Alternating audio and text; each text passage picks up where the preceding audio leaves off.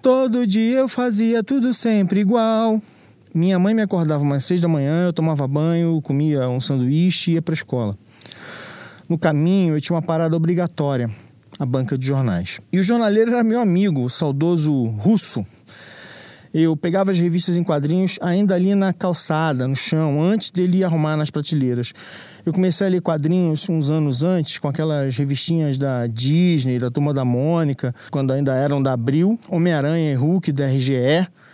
Batman Super-Homem, The Ball. Naquela época eu já estava colecionando tudo que saía de super-herói na banca e começando a achar que precisava expandir meus horizontes para outras revistas super-heróis, claro. Só que nos anos 80, na distante Ilha do Governador, na zona norte do Rio, o único lugar onde eu acharia revistas diferentes assim na livraria que ficava no aeroporto. Era uma só de ler.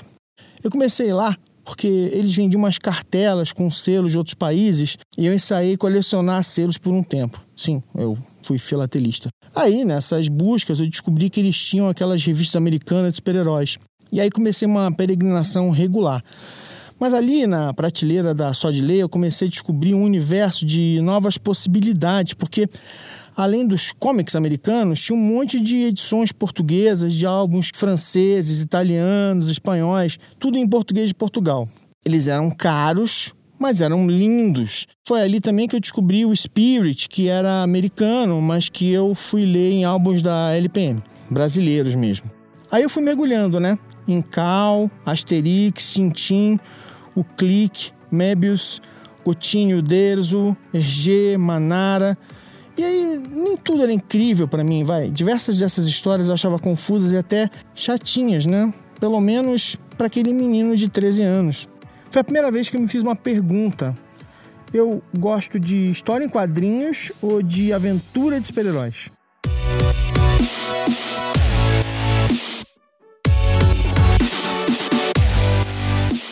Olá, sou Alexandre Maron e esse é o Nota Pessoal, o experimento diário do Zingverso. O cinema que formou meu gosto é o do arrasa quarteirão hollywoodiano, né? Guerra nas Estrelas, Indiana Jones, ET o Extraterrestre, De Volta para o Futuro e Duro de Matar. Esses eram os filmes que eu via basicamente. Eu lembro da correria para ver Super-Homem, o filme, no cinema, em 79 aqui no Brasil. A gente tentou ir no Rox, lá em Copacabana. As filas estavam enormes. Aí meu pai desistiu, para meu desespero, mas ele prometeu que a gente ia ver outro dia. Aí a gente foi em outro cinema, uns dias depois. Eu, meu irmão mais velho e ele. E o papai adorava cinema. Ele tinha um cacuete engraçado, que era assim, ele via alguma cena memorável, algum efeito especial impressionante, e aí dizia para ele mesmo assim, em um tom de assombro, né? Esses americanos são fogo. Naquele dia, ele tinha que atender pacientes com hora marcada, então levou a gente no cinema, mas só viu o início do filme. Mas ele estava tão curioso quanto eu e meu irmão para ver se ele ia mesmo acreditar que o homem seria capaz de voar. E pagou o ingresso para pelo menos curtir o início do filme. Aí, quando o Christopher Reeve levantou o voo, ele estava do meu lado e falou: Esses americanos.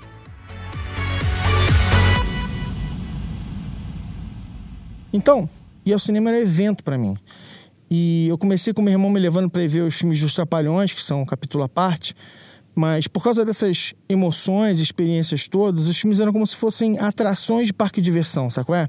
E é até bizarro pensar, mas tudo que hoje em dia me afasta do cinema era justamente parte do que eu amava, né?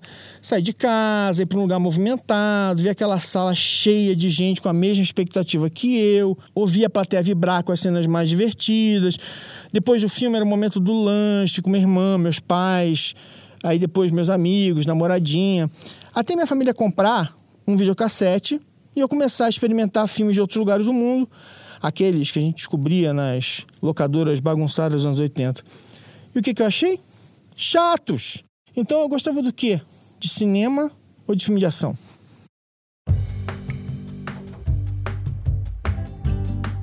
É muito comum as pessoas dizerem eu adoro cinema, histórias em quadrinhos, seriados, livros, música, podcast.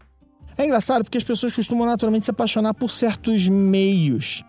Isso era ainda mais comum num tempo em que, do lado da criação, as pessoas geralmente trabalhavam só com uma coisa na vida, né? Faziam rádio, TV, teatro, cinema. Claro que as pessoas se moviam, mas a maioria ficava em seus próprios cantos. Então é comum uma pessoa dizer eu amo cinema, eu adoro rádio. É normal confundirem os meios com os gêneros. E o que são gêneros, hein?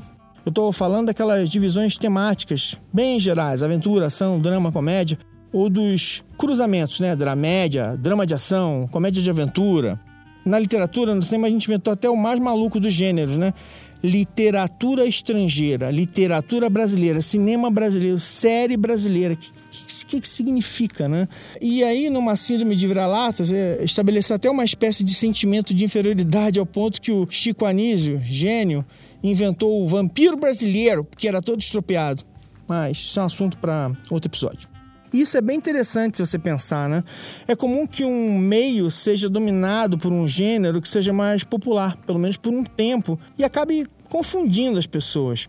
Como as histórias em quadrinhos foram dominadas por personagens infantos juvenis por décadas, ficaram identificadas com temas infantis, mas essa audiência cresceu, né? Ela estava educada e adaptada à linguagem desse meio e aí estava pronta para outras abordagens. Então, o Joe Sacco e os seus álbuns, que tinham histórias em quadrinhos que eram reportagens ilustradas, não seria possível algumas décadas antes. Mas ali nos anos 90 já existia uma massa crítica suficiente para aquilo. E isso aconteceu com cinema, TV, literatura, etc. As coisas evoluíram e se sofisticaram. Um exemplo recente foi a própria ascensão da Marvel eles passaram um pouco mais de uma década tentando expandir a ideia do que seria um filme com heróis. O Capitão América foi um filme de guerra, né? O segundo filme do Capitão América é uma trama de espionagem política dos anos 70, com, aliás, ninguém menos que o Robert Redford para homenagear o gênero.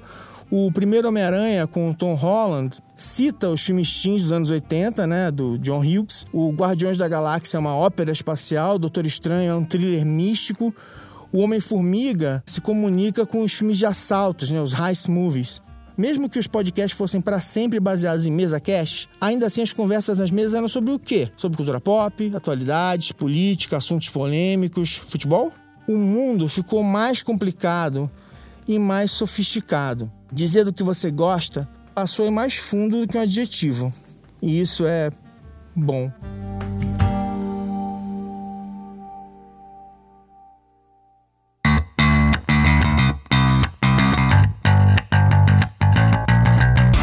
O Zing Nota Pessoal é um programa gravado no estúdio do Inova Habitat, produzido pela Ampere e faz parte da família B9 de podcast.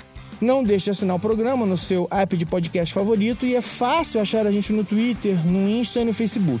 Basta dar uma busca em Alexandre Maron e no Zing e você acha a gente em dois tempos. O Nota Pessoal foi escrito, editado e apresentado por Alexandre Maron. Se você está curtindo esse podcast quer fazer o seu, aproveita a chance, porque estamos nas últimas vagas do nosso workshop que acontece nessa sexta-feira, dia 20 de setembro, aqui em São Paulo. A gente vai fazer um dia inteiro sobre como produzir podcast. Para saber mais, basta digitar no seu navegador o endereço ampere.audio/curso. A gente preparou um código de desconto para os ouvintes do Zing, é o WP Zing15, que te dá 15% de desconto, mas tem que correr, porque vai acabar já já. Um beijo, um abraço e até amanhã.